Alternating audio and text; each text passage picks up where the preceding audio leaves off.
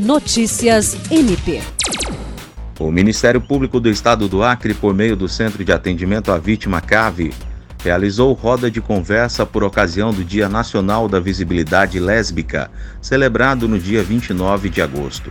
O encontro ocorreu no Recanto Food Beer e reuniu principalmente ativistas da comunidade LGBTQI, do movimento de mulheres e direitos humanos. Além da conversa e depoimentos, houve a participação artística de Isabel Cordeiro e Banda. A coordenadora do CAV, procuradora de Justiça Patrícia Rego, fez a abertura do evento. A procuradora defendeu a visibilidade da luta por direitos civis e igualdade. William Crespo para a Agência de Notícias do Ministério Público do Estado do Acre.